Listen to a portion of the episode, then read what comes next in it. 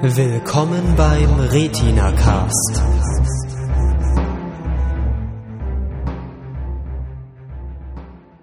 Willkommen zum Retina Cast Folge 6. Heute sprechen wir über Californication. Mit dabei haben wir Ich bin der Lukas. Hallo. Ich bin Chef. Hallo, ich bin Phil. Ja, hallo, ich bin der Pleidi. und ich bin Hades. Ja, wie gesagt, wir haben heute im Programm Californication, wie letztes Mal schon gesagt, so im Abwechslung mal was Britisches, mal was Amerikanisches, heute mal wieder was Amerikanisches. Um was geht's denn bei Californication? Es geht hauptsächlich darum, dass ähm, Romanautor Hank ähm, Moody. von äh, Hank Moody, genau, Hank Hank Moody, von New York nach LA zieht und ähm, ja, sich dann einfach durch LA vögelt, kokst, äh, klagt, schlägt, prügelt, schießt, äh, trinkt, trinkt, genau. Schreibt. Kifft? und auch leidet. Ja. Das ist eigentlich so das, was in Californication passiert. Im Groben, ja, eigentlich sind wir jetzt fertig. so, das war's für heute. Nein, also das, das Ganze lief ja schon 2007, ist jetzt auch mittlerweile rum. Lief auf Pay-TV und daher gibt's auch ordentlich Ja. was zu sehen. Ja, also diese Serie, die funktioniert nur, wenn sie im Pay-TV läuft, weil ein äh, wichtiges Argument, um diese Serie zu gucken, ist halt äh, Sex. Sex. Drugs und Rock'n'Roll. Und äh, das funktioniert halt nur im Pay-TV, wo In den man USA. Dann, in den USA natürlich, äh, wo man dann eine Kindersicherung einbauen kann und so Sachen. Genau. Äh, Ja. In Deutschland lief die Serie auch im, läuft die Serie im Pay-TV und lief auch im Free-TV, ähm, weil bei uns ist das ja mit diesem ganzen Fuck, Shit. Ja, äh, bei uns so kann man auch mal Brüste im öffentlichen Fernsehen Tits, zeigen. genau, ja. alles nicht so schwierig. Äh, vor allem auf RTL 2 natürlich nicht, wo die Serie, ich glaube, zwei Staffeln lang lief, bevor sie da uninteressant wurde. Ähm, aktuell also in Deutschland nur noch im Pay-TV. Ähm, ja, hat in den USA auch schon einen Golden Globe abgeräumt, 2008. Natürlich für den Hauptdarsteller, für David Duchovny, wird er ausgesprochen. Duchovny, ja. Duchovny. Den Ähm, kennt man auch Mulder also, Ja, Ja, Fox Mulder. Agent Mulder. genau. Ich musste ja mit Entsetzen feststellen, dass der seit Akte X nichts wirklich Relevantes mehr gemacht hat. Nicht wirklich, ja. Der sieht aber auch noch genauso aus, so ein bisschen eigentlich. Ja, ein bisschen mehr abgefuckt. Ja. Aber das, Ja, das gut, steht das ihm, das ja steht ihm auch Serie super zusammen. gut. Das Also steht ihm drei äh, Tage Bart drauf, zerstruppelte Haare und er sieht einfach total abgefuckt aus. Das steht Ja. ihm so gut, weil es ähm, sehr nah an seiner realen Persönlichkeit einfach dran ist. Ja, er hatte Ken- auch kennst, seine. du, kennst du den? Nein, aber das ist so das, was man über ihn weiß, dass er Okay. auch im wirklichen Leben so sehr ähm, umtriebig ist. Genau, und ähm, wie, wie man das von, Erwach äh, von Amerikanern ja auch äh, gewohnt ist. in Kalifornien. Man, genau, ja, oder in, wo, wo, wo auch immer, wenn man dann, äh, wenn er umtriebig genug ist, dann, dann geht man den Gang, den man dann geht und macht dann eine Therapie wegen Sexsucht. Äh, auch das hat er, glaube ich, mittlerweile getan. Äh, vielleicht hat das auch viel mit dem Erfolg oder dem, dem Funktionsprinzip der Serie zu tun, dass er so bis, bis zu einer gewissen, bis zu einem gewissen Grad halt sich selber spielt. Ja, ich habe irgendwo einen Vergleich gelesen zu ähm, Two and a Half Men, äh, also zu Charlie Sheen, ähm, der ja ähm, auch eigentlich vor Two and a Half Men überhaupt keine Relevanz mehr hat oder überhaupt nicht mehr präsent war und auch dadurch so ein bisschen sein Comeback hatte und durch die Serie jetzt aber ja auch, wo er ja eigentlich jetzt, ich, ist er, er ist rausgeflogen, ne?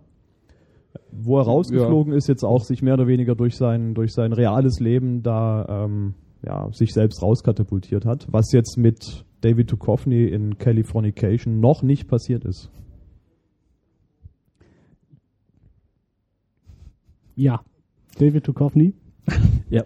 Äh, das ist jetzt einer der Charaktere, also der, der Hauptcharakter, wenn man das so sagen will. Er spielt Hank Moody. Wie gesagt, ein etwas äh, mit Problemen behafteten Buchautor. Äh, dann gibt es natürlich noch Hanks Frau, Karen, gespielt von äh, Natasha McElhone. El Hone. Al Hone. Elhone. Hm? Ja. Äh, seine Ähm, Frau, wobei ich glaube, die sind, die sind gar nicht Ja, verheiratet. das ist irgendwie eine bisschen komplizierte Geschichte. Ich weiß nicht, ob sie verheiratet sind, waren, gerade getrennt das ist irgendwie alles ein bisschen diffus und das wechselt auch im, Ja. im Lauf der Staffeln Also- irgendwie immer mal wieder. Wir wissen, sie haben zusammen eine Tochter, und zwar die Becca. Genau. Die ist am Anfang der Serie so im Teenageralter Ja, und so ist gerade dabei so. Portierendes Mädel. Genau. Also gerade so ein schwieriges Alter eigentlich. Mit allem, was dazugehört. Ja. Ja. Also man, sie ist auch seine Tochter, das kann man schon, schon so sagen. Ja, sie ist ähnlich umtriebig wie er und äh, ja, noch nicht am Anfang. Ja, Am eigentlich Anfang ist doch. eigentlich noch so ein bisschen das brave Kind. Ja. Und ist das nicht in der ersten, in der ersten Staffel schon, wo sie ihm das Gras stiehlt? Nee, das ist Äh, glaube nope. ich später. Nein, Was ist das also später? ganz am Anfang ist sie auch noch, also wenn man jetzt mal, bisher gibt es ja vier Staffeln, wenn man die mal vergleicht, ist sie ja in der ersten Staffel auch noch sehr jung und sehr, sehr eigentlich mehr Kind als, als Ja. Teenager. Leidet so- auch so ein bisschen unter der, dem, was ihr Vater da so Ja. macht. Ja. und halt auch unter der schwierigen Beziehung ihrer Eltern, ne, die halt, also die ist ja keine glückliche Familie, die irgendwie da verheiratet und Ja, ich glaube, wir sollten noch mal ein bisschen die, die Person des Hank Moody so ein bisschen beschreiben, was der so macht. Also, Ja, da Ähm. kommen wir gleich mit dem nächsten Charakter dazu. genau. Das Mia, Die Mia, die sieht man schon in der allerersten Folge, glaube ich. ja, äh, mit sehr wenig an. Mit sehr wenig an. Ja, die treffen sich in einem Buchladen und da sieht sie irgendwie, dass ein Buch mit seinem Gesicht vorne drauf rumsteht. Und wie das dann halt so ist, landen die dann halt gleich im Bett. So. Also das ist so Mit eine sehr der, wenig an. eine der Ja. Grundprämissen eigentlich in, Ja. der, in der Serie, dass Hank eigentlich mit allen trifft, Frauen ja. im Bett landet, die er trifft. Ja. ja. Das ist eigentlich so eine Kommt Konstante. so her. Ich glaube, es gibt eine Frau, Bis mit auf der seine er- Tochter. Nee, es gibt eine Frau, mit der er nicht schläft, und zwar die Marcy, was die Frau seines besten Freundes ist. Stimmt, ja. Ja. Ja, aber sonst ziemlich alle. Also sein bester Freund, Charlie Runkle, ist auch gleichzeitig sein Manager. Ähm, Runkel. Sein Agent, genau. Sein Agent, ja. Äh, auch eine sehr interessante äh, Person, der Ja. Sehr viel Scheiße baut. Ja, aber um nochmal kurz auf Ja. seine Begegnung mit Mia zurückzukommen, die ist äh, also Schlüsselszene für ähm, die Die Handlung der nächsten ja. drei Staffeln im Prinzip so. Also das Vier. Vier, für alles. ja stimmt genau. Bisher ja, für genau. alle ja, Staffeln ja, so ein bisschen. kommt, also das Thema kommt immer das wieder. ist quasi so der rote Faden. Er vögelt halt am Anfang ähm, ein Mädel. Ja. Genau. Die puncht ihn dann aus. Genau, die puncht ihn dann, verpasst ihm äh, äh, mittendrin quasi ein blaues Auge. Ähm, und wie sich dann rausstellt, war sie zu dem Zeitpunkt noch nicht volljährig. Was Das ist, glaub natürlich ein, ein big, big No-No ist. Ja, also gerade in den Staaten, äh, da kennen die keinen Spaß. Ja, das läuft dann unter, äh, was war das? Constitutory Rape? Ja, Irgendwie Ja, so. also, das irgendwie Age sowas. of Consent ist halt Ja, hart genau. bei 18 Jahren, wenn es War es äh, nicht 21 in Das Kalifornien? kommt, sogar? glaube ich, auf den Bundesstaat an. Ich glaube, in Kalifornien ist nicht 18. sicher. acht- 18 ist es, glaube ich, und 18. äh, sie war halt nicht 18. Sie war, glaube ich, 16 oder so. Genau. Mm, Und da, das ist dann die, die, die, äh, die Handlung der vierten Staffel zusammengefasst eigentlich. ja. Ja, wie sich dann rausstellt, äh, ist die Tochter, äh, ist die Mia dann quasi die Tochter des Lebensgefährten sein von Karen, also quasi von der äh, Von Frau eigentlich Hanks Freundin. oder ja. von Ja, von seiner Freundin. von seiner nennen, Frau, nennen wir von sie Ex-Frau. Nennen wir so. sie Das Ex-Frau. Ich glaube, die war nie verheiratet, so Ja, richtig. also, aber ja. so, ja. Im Prinzip waren sie mal so. Ex-Lebensgefährtin oder so. Ja. Also das ist auch schon so das, was in der Serie eigentlich so das Hauptgrundgerüst an Story äh, bildet. Ähm, es gibt immer so irgendein ähm, Element, das quasi die Staffel hält. Ja, das erste Element in der ersten Staffel ist das, dass Hank eben sein neues Buch veröffentlicht hat, dass ein Film draus gemacht wurde, den er nicht besonders mag und dass er dann ja eben aus New York nach LA gekommen ist und das ist eigentlich so das ja die die Story von der ersten Staffel und die ganze Handlung ähm, hangelt sich dann eigentlich immer nur um die Beziehung zwischen den Charakteren. Ja. Und wir haben ja jetzt schon die, ja, wie gesagt, Hank und seine Freundin Karen, seine Tochter Becca, ähm, Seinen seinen Agenten Agenten Charlie Ronco. und seine Frau Marcy und die Mia genannt. Und das sind eigentlich auch schon alle Charaktere, die äh, dauerhaft in der Serie drin sind. Ja. Mehr gibt's gar Also nicht. es gibt dann zwischendurch noch den, den schon äh, genannten Vater von Mia, der mal auftritt, aber der ist halt auch nicht Ja, ständig ist- dabei und ist auch, ich meine, auch eigentlich keine tragende Ein Rolle. oder zwei Staffeln ist der so ich glaube in der relevant. ersten, Ich glaub, die glaub, in der erste ersten Staffel. und in der vierten Staffel spielt er eine Rolle. Ja, aber auf jeden Fall kein ständiger Ja. Begleiter. Genau, alle anderen sind eher so halt Mhm. Gastdarsteller, Figuren. Genau. Ja, also wie man schon gemerkt hat, ähm, Hank Moody ist sehr umtriebig. Er fährt auch irgendwie ein Auto, was so ein bisschen dazu passt, nämlich einen Porsche. Ja, allerdings mit einem rausgeschlagenen Frontlicht und es ist total runtergekommen. Ja, also äh, es gibt auch zwischendurch Szenen, wo man so Rückblicke sieht, wo er das Auto neu gekauft hat. Und äh, er hat es halt wahrscheinlich seit dem Zeitpunkt, als er es gekauft hat, nicht gewaschen. Ist in Kalifornien auch nicht so das Problem, da regnet es kaum. Ähm, und ja, das, das eine Vorderlicht ist rausgeschlagen und er fährt eigentlich nur mit diesem abgefahrenen, Mhm. abgefuckten Auto die ganze Zeit rum. Ähm, und ich glaube, das spiegelt auch wieder so seine Persönlichkeit wieder. So. Ja, Gibt es nicht tatsächlich irgendwann mal eine Szene, wo ihm das Auto geklaut wird und er sich ein neues kaufen muss? Er kauft sich tatsächlich ein neues und schlägt dann bei Ja, dem und auch wieder das schlägt Licht dann raus. das Ja. wieder kaputt, ja. Ja. ja er, er wird wahrscheinlich auch so ein bisschen äh, das Symbol dafür zu sein, dass es einfach nicht schafft, sich zu ändern. Also habe ich so das Gefühl. Ja. Was auch ein bisschen in der Serie rüberkommt. Er macht halt immer wieder den gleichen Scheiß. Ja. Ist so ein bisschen Soziopath. Also wir haben Ja. eigentlich ja nicht so viele Charaktere, die ständig dabei sind. Und Mhm. ähm, soweit ich es gesehen habe, konzentriert sich eigentlich auch die Handlung immer sehr stark eigentlich nur auf, auf zwei bis drei von den Charakteren, die wir haben. Äh, natürlich auf den Hank selber, auf den Quatsch, den er macht und den äh, sein Agent Charlie macht und den sie zusammen machen. Mhm. Und dann eben noch so ein, so ein bisschen auf die Frauen, auf die Karen und auf die, auf die Marcy, später noch ein bisschen auf die Tochter. Ähm, aber die kriegen alle relativ vergleichsweise wenig Sendezeit ab, sage ich mal. Und die Entwicklung von denen läuft, läuft relativ wenig vergleichsweise. Ja, also wenn sie nicht direkt mit Hank oder mit, äh, mit äh, Charlie interagieren, ähm, dann treten die Charaktere eigentlich schon sehr in den Hintergrund. Ja. Also, also gerade auch die Frau, äh, die ist nur dann relevant, wenn es irgendwie Beziehungsprobleme gibt und äh, Hank jetzt sich jetzt total bemüht und sie zurückgewinnen will und so weiter. Also da findet auch nicht wirklich viel äh, Charakterentwicklung statt. Das ist eigentlich schon in den ersten paar Episoden klar, wie die Charaktere so agieren und die restlichen Staffeln wird eigentlich nur Hank entwickelt. ja, genau, da, da wird eigentlich nur Hank entwickelt und äh, so, so aus seinem Leben berichtet. Aber dennoch kam die Serie jetzt nicht bei allen, aber bei vielen sehr gut an. Also man sieht auch, hat einen Golden Globe gewonnen. Und äh, ja, viele scheinen wohl sich nicht ganz schlüssig zu sein, ob jetzt Hank der Held oder der Anti-Held äh, in der Serie ist.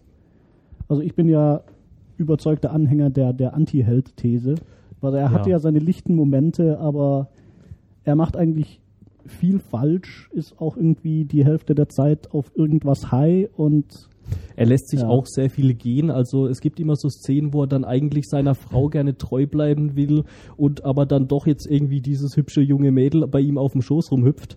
Ähm, und er sich dann irgendwie doch nicht äh, genug unter Kontrolle hat, dass er dann äh, da sagen kann, nee, das äh, möchte ich jetzt nicht oder so, sondern er lässt sich dann halt auch gern gehen.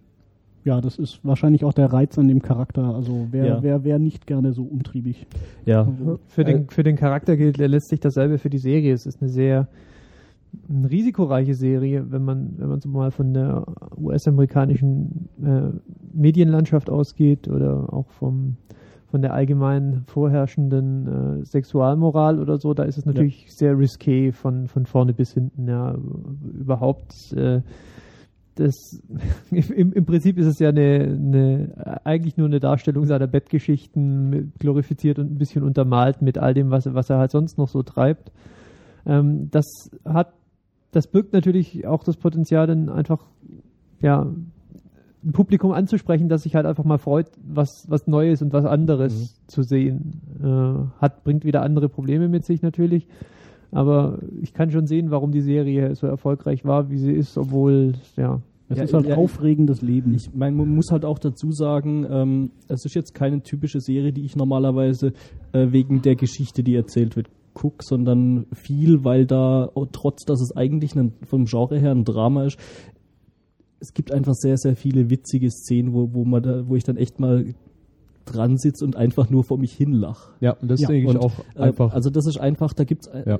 diese Geschichte, die da erzählt wird, die ist an sich nicht so besonders interessant, aber die Situationen, die da draus entstehen Mhm. und die Komik, die, die sich da meistens draus ergibt, Es ist Ja. halt einfach alles halt so einfach super schon- fucked up. ja, das ist einfach auch so, so unglaublich surreal. Da gibt's dann irgendwie, gerade auch in der ersten Szene, so ein, äh, in der ersten äh, Staffel gibt's da so eine Szene mit so einem Bild und da, da bin ich einfach, Ja, bin ich einfach Ja, ja, minutenlang dran gesessen und habe vor mich hingelacht, weil ich das einfach so unglaublich, un, so einfach so unglaublich fand, so was da passiert.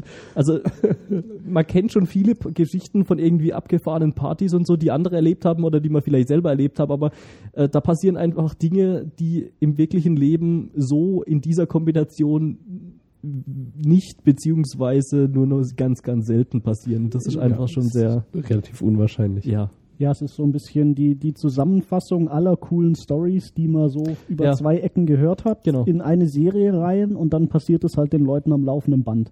Ja, genau, ich glaube, so, man kennt ja. es ja, es gibt immer mal so Geschichten von irgendwelchen Partys oder von irgendwelchen Aktionen, die Leute gemacht haben, als sie noch jung waren oder äh, und die werden dann von anderen so ein bisschen aufgebauscht Ja.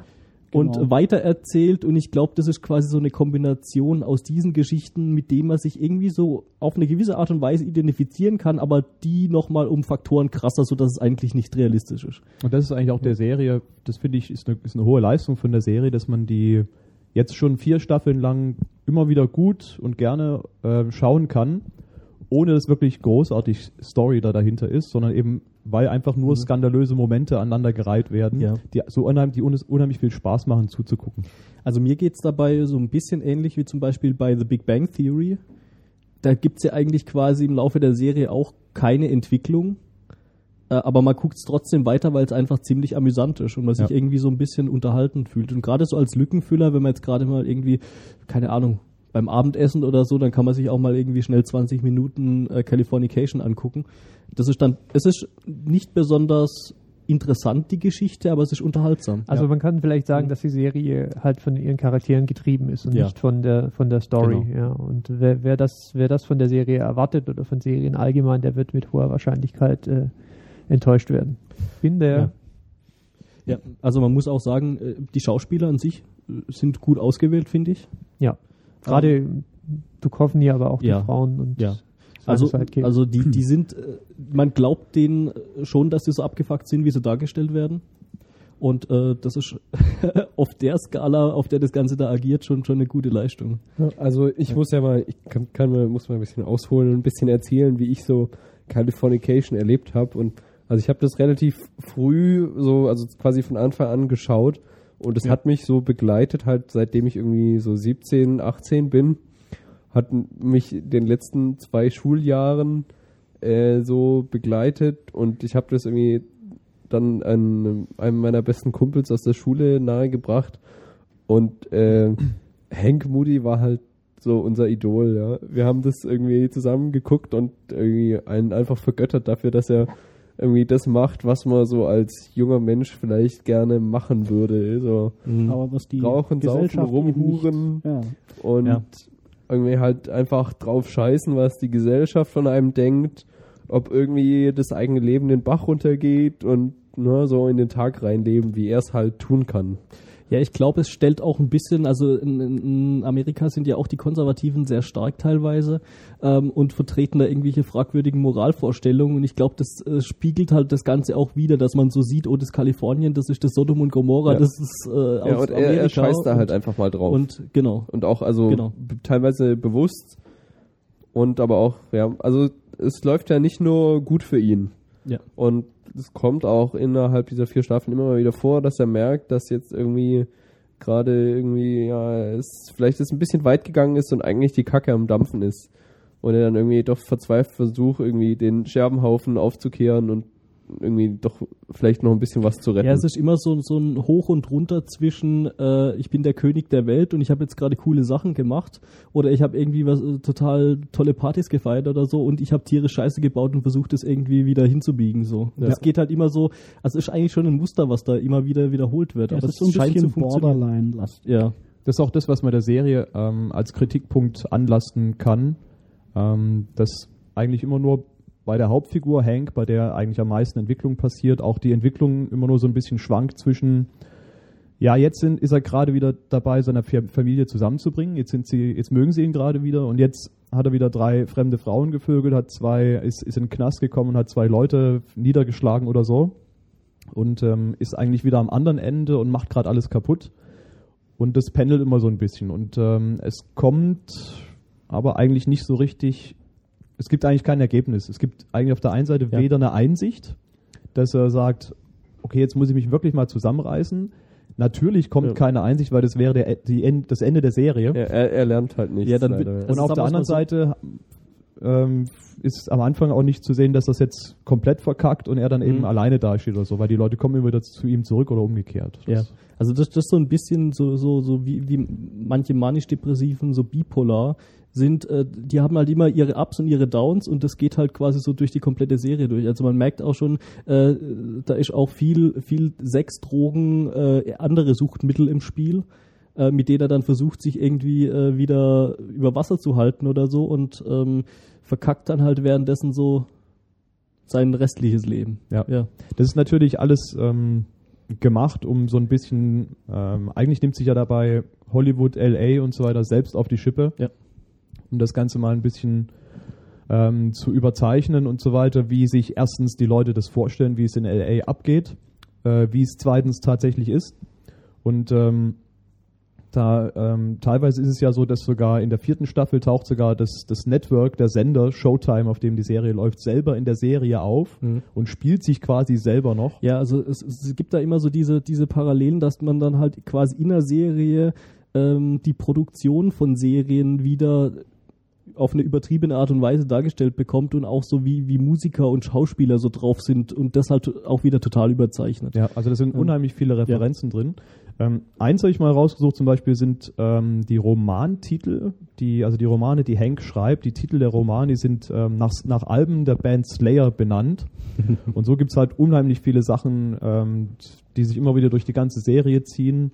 Ähm, es werden echte Schauspieler genannt, so Angelina Jolie ähm, und, und wen es alles gibt, äh, mit denen David Duchovny früher tatsächlich mal was ähm, zusammen gemacht hat ähm, und die jetzt hier wieder quasi auf die Schippe genommen werden.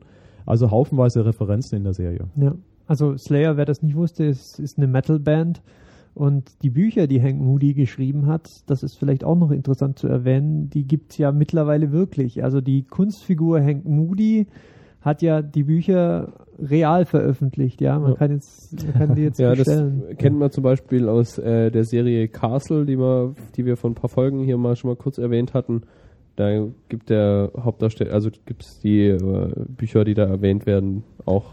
Ja, oder gibt es auch zum Beispiel bei How I Met Your Mother, da gibt es ja auch dann den Bro-Code, den Genau, man sich dann ja, kaufen ja. kann und so. Ja. Ja. Wobei das Buch wird, glaube ich, in der Serie nicht referenziert, dass es das Mm, geben soll. Ja, das Buch an sich nicht, Bar aber der, Barney der, lebt nach ihm, aber der- aber der er Bro-Code schon, Also ja. ist es im, im der Serie kein Buch. ja. Ja. Ähm, was mir auf der, in der Serie auch aufgefallen ist ähm, und was auch für mich so ein bisschen drüber hinausgeht, die Serie erst oberflächlich so ein bisschen als, ja, die, da gibt's ja nur viel Sex und Drogen, um so ein bisschen Aufmerksamkeit zu kriegen und ja, das ist ganz lustig. Ja, ist ja Ähm, auch so. Was mir aber, was mir aufgefallen ist, ähm, dass zum Beispiel die Frauen eigentlich nie so wirklich, die meisten Frauen, die dort mit Hank und mit den anderen Männern, die da auch äh, Sex haben, ins, im, ins Bett gehen, die sind eigentlich nie so richtig bedeutungslos. Die sind eigentlich ganz selten wirklich nur irgendwelche Schlampen, die in dieser einen Szene auftreten, danach nie Ja. wieder auf, auffallen, sondern es sind eigentlich immer ähm, starke Frauen, die auch, wo man merkt, wo man die zumindest dort ähm, auch, wo man sieht, die haben selber auch Spaß an der Geschichte. Ähm, die benutzen Ja, eigentlich teilweise eher die Männer als, du- als, als Sexgespiele, Willst, als du- willst du umgekehrt. jetzt sagen, dass, dass, Frau, dass Schlampen keinen Spaß dabei haben oder dass Nee, ich- starke Frauen Ich, nicht ich, Schlampen denke, sein ich denke, man könnte das erklären, wenn man so als Gegenentwurf jetzt wirklich mal eine andere Serie wieder hernimmt, beispielsweise ähm, Two and a Half Men, wo ja tatsächlich äh, offiziell, äh, äh, offensichtlich äh, tatsächlich die, die, die Frauen oder die Freundinnen von Charlie, um es jetzt mal bis zur letzten Staffel zu sagen, äh, ein oder zwei Auftritte hatten und dann nie wieder gesehen wurden und wenn sie dann da waren, dann wurden sie meistens auch nicht besonders in einem, in einem guten Licht Ja, dargestellt. das sind halt immer so Also- Flit Flittchen. Genau, Mhm. halt, halt Flittchen, die meistens nicht viel in der Birne haben und ähm, ja, irgend, ein, einfach bedeutungslos, ein bisschen schmuckes Beiwerk. Ich denke, das wolltest du sagen, dass, Ja. es, äh, Ja. dass es im Großen und Ich Ganzen mein, eben echte Charaktere sind. Genau, in Californication geht Hank zum Beispiel mit ähm, äh, Universitätsprofessorinnen äh, ins Bett, äh, mit Uni Universitätsrektorinnen, Mit Anwältin. mit Anwältinnen, mit, mit, mit ähm, landesweit bekannten Schauspielerinnen ähm, und so weiter. Also die auch selber, die auch selber man sieht, dass die eine eigene Meinung haben, dass Mhm. die ein eigenes Bild haben, dass ja, die, die, ihn quasi auch mehr oder weniger dazu nötigen, mit ihnen zu schlafen. Ja. So. Also so wird es zumindest dargestellt. Sascha Bingham. ja. genau.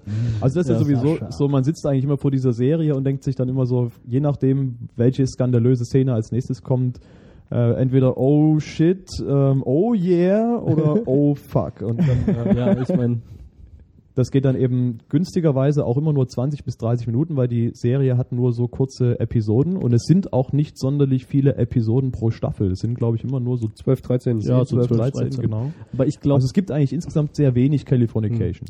aber ich glaube, ähm, in größeren Dosen könnte man die Serie auch nicht so konsumieren, wie man sie jetzt konsumiert, weil das ist mehr so ein Ding, ähm, das konsumiert man so nebenher, so als Lückenfüller zwischen anderen Serien oder äh, wenn man einfach mal gerade 20 Minuten Zeit hat oder so.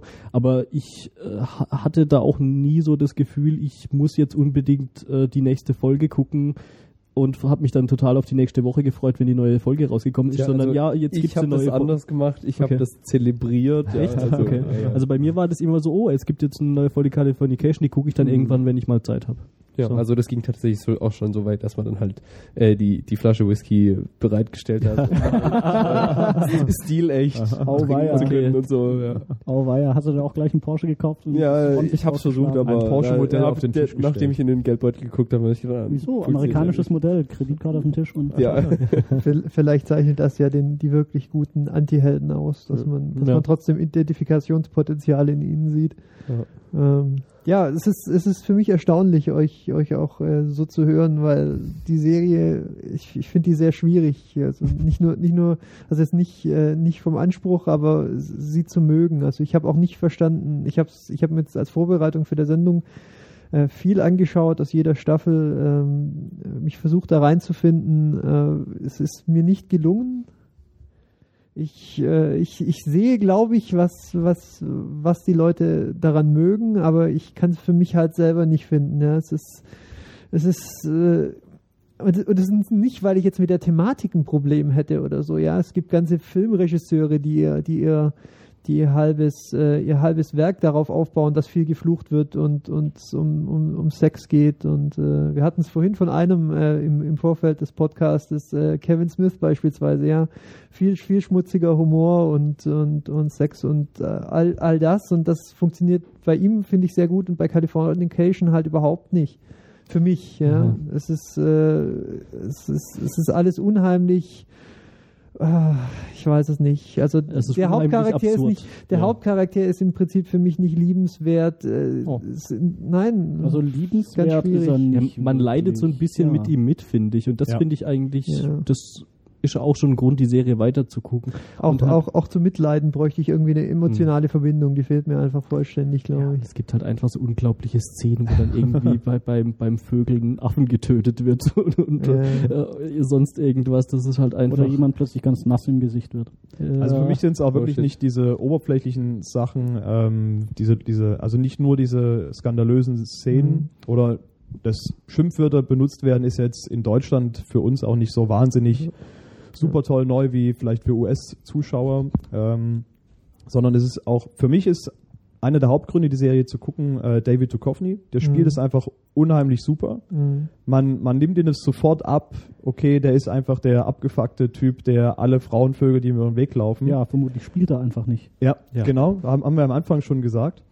Und ähm, das ist auch eins von den Sachen, die ich die an der Serie dann immer besonders gut finde, wenn eben gerade so diese Szenen zustande kommen, wo er Frauen anspricht und mit denen ins Gespräch kommt. Das sind so, das sind leider relativ wenige Momente in, in allen Staffeln zusammengenommen, wo, wo unheimlich lustige, kreative und intelligente Dialoge auch zustande kommen. Ja.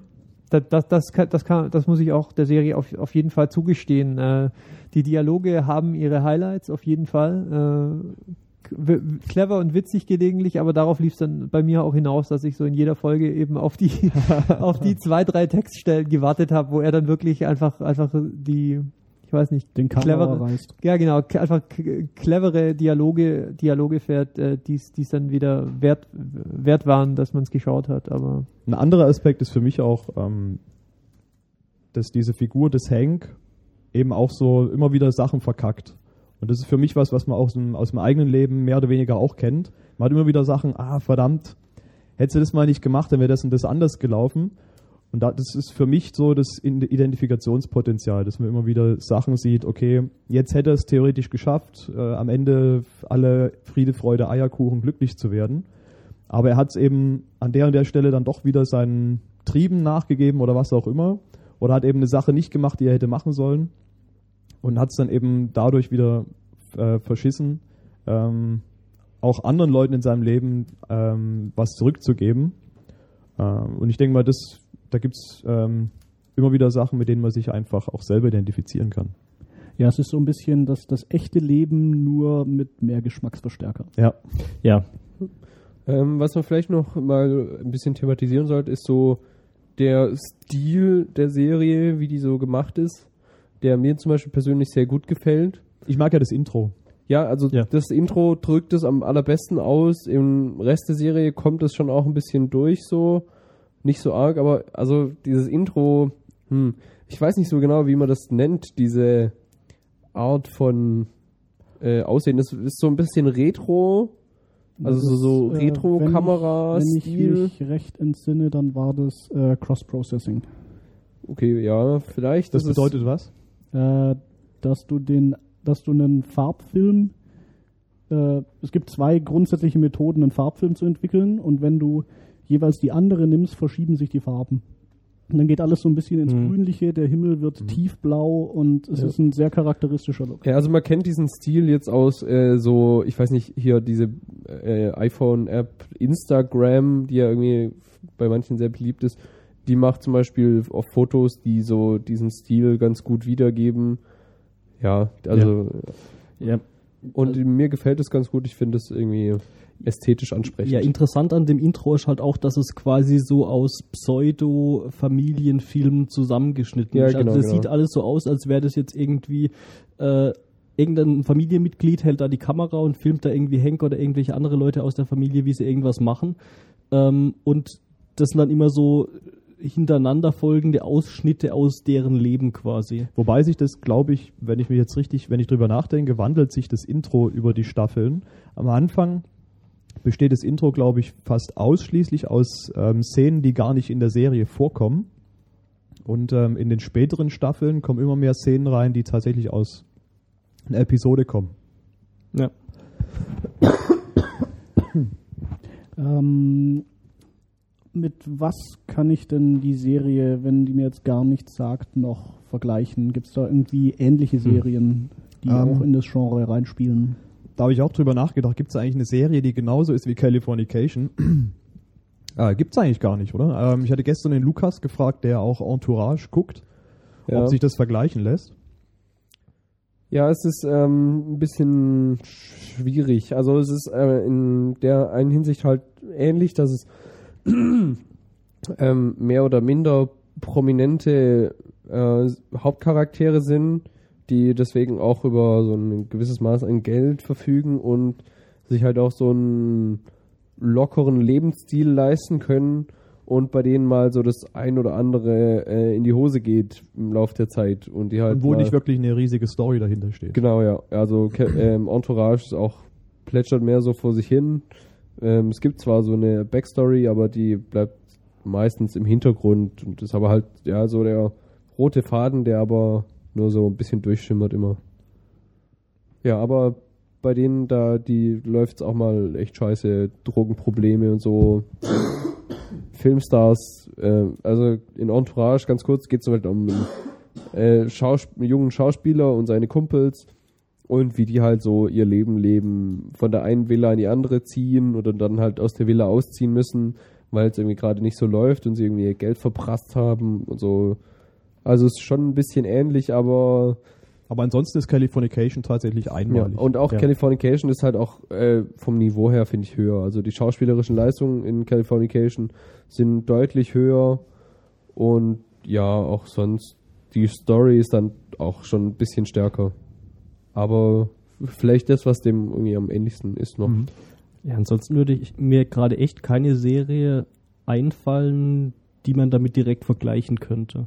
Ich meine, es gibt so ein paar Sitcoms, wo man jetzt sagt, okay, da, da geht's teilweise so ein bisschen her, aber das ist dann halt alles auf Comedy getrimmt und Californication ist ja eigentlich vom Prinzip her eher ein Drama. Was ich auch gut finde, Ja. weil ich kann Sitcoms nicht leiden. Ja, das ist Geschmackssache. Ja, Ja. schmeckt nicht.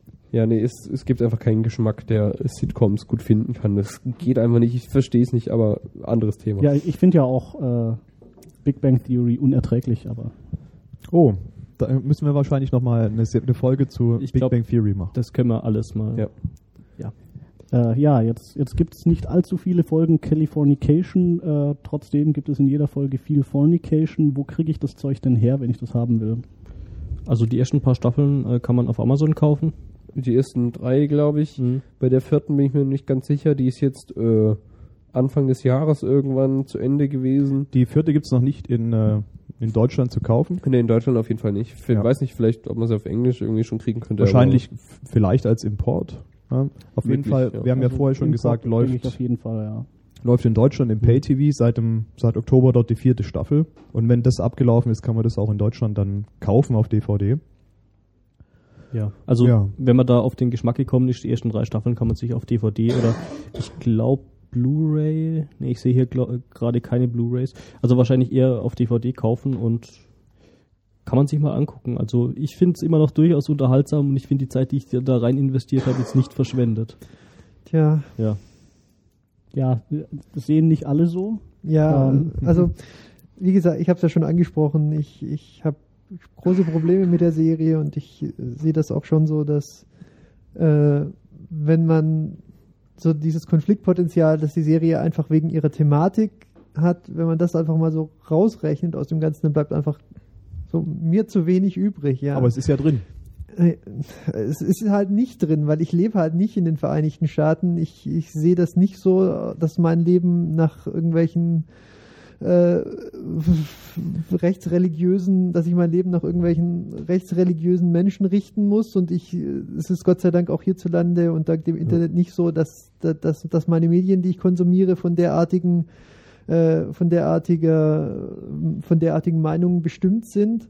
Und ich weiß es nicht, vielleicht fehlt mir deshalb einfach so das, das, das Interesse oder der, der aber das Aufhänger. kann, kann auf ich eigentlich nicht nachvollziehen, weil ich gucke Californication nicht, weil ich es jetzt besonders aufregend finde und oh mein Gott, ja, die äh, Vögeln da im Fernsehen und äh, was sich Ja, ich ertrinkt mein, das, und das ist ja für uns drum so. Das Neues. ist, ja, genau, also, Also- ich finde das nicht in deswegen jedem deutschen interessant. Ja. Ja. Ja. also Ja, aber es, es scheint ja für dich zumindest ein, ein doch erhebliches äh, Identifikationspotenzial zu haben. Das ist, das ist halt, äh, das, vielleicht ist es das, was, äh, wa- was es für dich interessant macht. Ich weiß es nicht.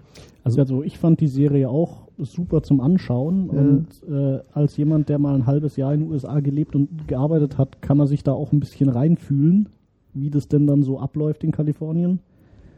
Aber mein, mein Mitbewohner fand die Serie zum Beispiel auch super cool und ist ähnlich wie ich drauf angesprungen und ja, also sie ist nicht sehr tiefgründig, aber man kriegt halt so die ganzen Hochs und Tief, Tiefs mit und es ist alles sehr scharf überzeichnet.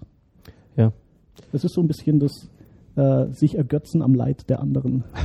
Ich finde vor allem halt auch diese, diese Absurdität der, der, der stellenweise Szenen, die da passieren und diese Situationskomik, die, ich- die ich schon beschrieben habe, ähm, das hat für mich irgendwie sehenswert gemacht. Also Fleidy steht auf Sexszenen mit, mit Kot, Kotzen und äh, Das heißt nicht, dass ich da dran stehe, aber äh, da drauf stehe, äh, aber ich fand es einfach diese, diese unfassbaren Situationen ähm, haben mich doch sehr amüsiert. Ja, aber das, also nicht, das dass, dass man sowas gerne selbst erleben würde, aber allein schon da, dabei, das ist so, wie wenn man anderen Leuten zuguckt, wie sie auf die Fresse fallen. Das kann auch witzig sein. Ja, aber ist es, ist es dann nicht doch so, dass es eben so, dass das ist, was ihr da, daran interessant findet, dass die, dass die Serie eben bewusst irgendwelche Regeln durchbricht, ja, dass sie eben Sachen zeigt, die man bisher noch nicht gesehen hat. Auch. Wenn du das Ja, so beschreibst, das scheint mir doch so zu sein, definitiv. oder? Auch aber nicht nur. Auch aber nicht nur. Okay. Also das ist mit für mich einer der, der, der größte Charmepunkt an der ganzen Serie, dass sie eben so quer gegen den Strich läuft Mhm. und einfach mal Regeln verletzt und gerade das mit äh, der Ups, das war ja doch noch nicht alt genug, äh, dass sowas gerade in Kalifornien dann so angesprochen wird und alles sich so gegenseitig ein bisschen auf die Schippe nimmt und sehr überspitzt dargestellt wird. Ich finde das sehr ansprechend. Es ist halt so eine schöne, du kommst von der Arbeit heim, haust es rein und dann siehst du erstmal, was Henk wieder für Scheiße gebaut hat. Und das Mhm. ist einfach Das könnte ich mir lustig. vorstellen, dass es tatsächlich auch noch ein Grund ist, der den Leuten gut gefällt.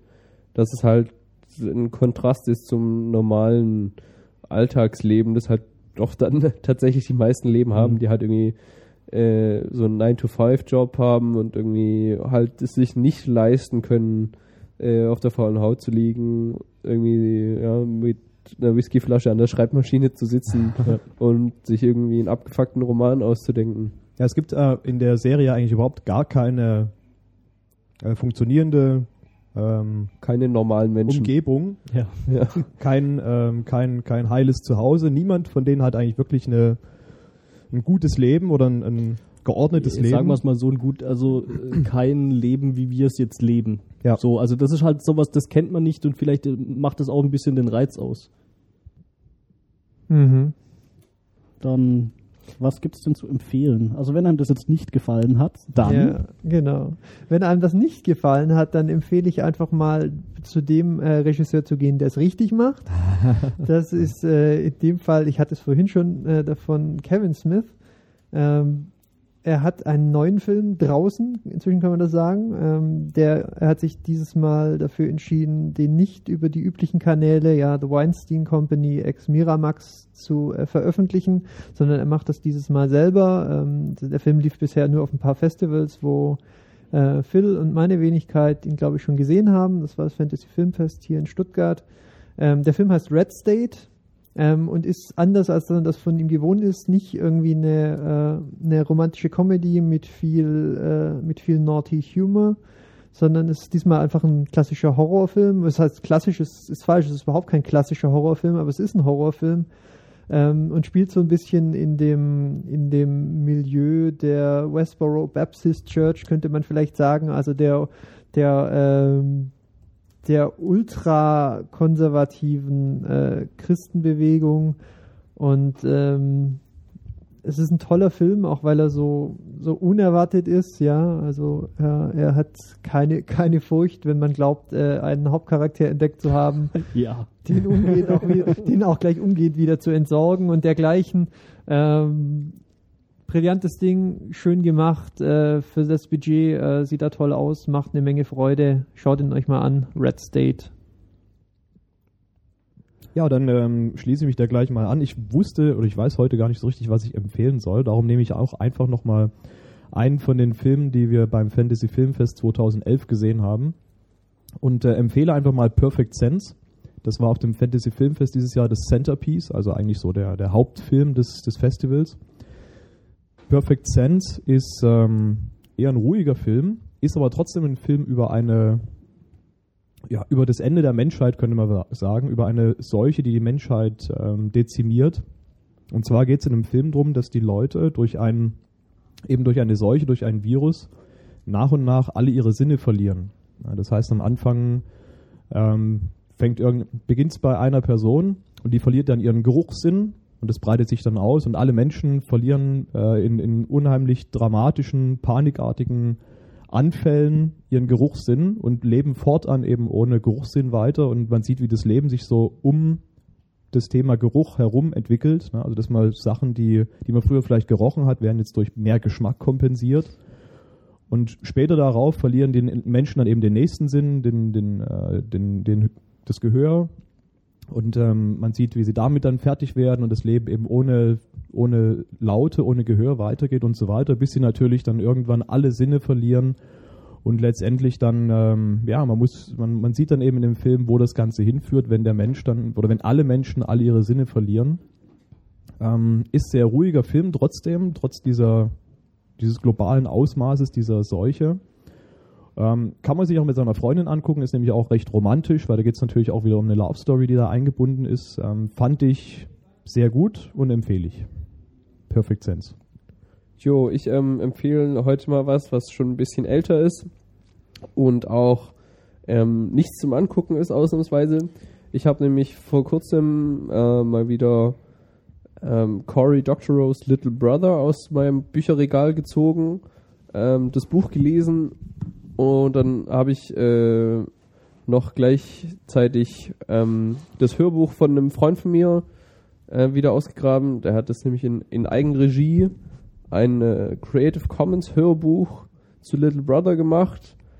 Ähm, und das ähm, möchte ich hiermit nochmal empfehlen. Das Ganze basiert auf ebenfalls einer Creative Commons Übersetzung ins Deutsche von Christian Wörl und ist dann von Fabian Neithardt, einem guten Freund von mir, zu einem ähm, durchaus ansprechenden Hörbuch verarbeitet worden. Kann man auch wirklich empfehlen. Also das hat sogar auch meiner Mutter gut gefallen. Ja, also ist äh, ein gutes Buch und es ähm, Es ja, kostet nichts. kostet nichts. Ja. Kann man trotzdem unterstützen, wenn man mag. Findet man unter littlebrotherhörbuch.wordpress.com. Jo, ähm, dann mache ich mal was ganz anderes. Und zwar habe ich hier so mehr oder weniger einen YouTube-Channel, den man sich mal angucken kann. Und zwar The Juice Media Rap News. Ähm, da gibt es mittlerweile neun Ausgaben. Und da geht es immer darum, wie äh, gerappt äh, aktuelle Ereignisse, die so auf der Welt passieren, kommentiert werden und das ist ziemlich witzig. Also da geht es unter anderem um so Geschichten ähm, wie die Weltwirtschaftskrise oder der Tod von o äh, Osama bin Laden oder die Revolution in Ägypten. Ähm, es gibt auch eine Ausgabe über Wikileaks, wo tatsächlich der, der äh, Julian Assange auch vorkommt und mitspielt, Der echte? der echte. Ja. Und da kommen halt auch immer so Charaktere vor, wie, die dann halt äh, durch den Kakao gezogen werden, so, so die Truther-Szene mit, äh, ja, wie heißt denn der, irgendwie Moonseed heißt der mit Nachnamen, oder Hillary Clinton wird verarscht, oder Obama. Und das ist sehr amüsant und auch se- sehr gut produziert. Ähm, kann man flattern, äh, ist Creative Commons lizenziert und kann man sich auf YouTube angucken. Und äh, die einzelnen Songs kann man, glaube ich, auch downloaden. Ähm, kann ich auf jeden Fall weiterempfehlen. Guckt euch das mal an. Also ich finde es immer durchaus amüsant, wenn da eine neue Folge rauskommt. Und ich pick was. Ich glaube, ich habe das schon mal erwähnt. Das ist Last Exile gegen Yoko no Fam. Die zweite Staffel hat da jetzt nämlich gerade angefangen mit selbigem Namen. Ich habe bis jetzt leider erst die erste Folge davon gesehen. Ich glaube, drei gibt es zu schauen. Ist ein Anime, ne? Ja, ist Ja. ein Anime. Ist auf jeden Fall immer noch das gleiche Studio, ist super schön gezeichnet, gleiches Character Design. Wenn die Story ähnlich wird wie das alte, lässt sich da noch viel erhoffen. Und ich warte da gespannt auf mehr. Sehr zu empfehlen. Jo, Alles klar, dann sind wir am Ende. Ja, dann sind wir durch. Äh, vielen Dank fürs Hören und äh, wie immer freuen wir uns auf jegliches eurer Feedbacks. Ja. Äh, Folgt, folgt uns auf Twitter, twitter.com slash retinacast, da kann man uns auch schreiben, wir antworten da relativ zeitnah drauf. flattert uns, Ja. damit wir uns Pizza Flattern- leisten, leisten Flattern, können. damit wir vielleicht mal eine Pizza ja, essen wir, können. wir, sollten, wir sollten mal was essen, ich habe Hunger. Ja. Ja. Dann machen wir Genau. das jetzt. Dann Genau. machen wir jetzt Schluss. Essen Ja. wir jetzt was und machen Schluss. ja, dann Ja, vielen Dank fürs Zuhören Mal. und Genau, tschüss. Ciao. dann. Tschüss. Ciao.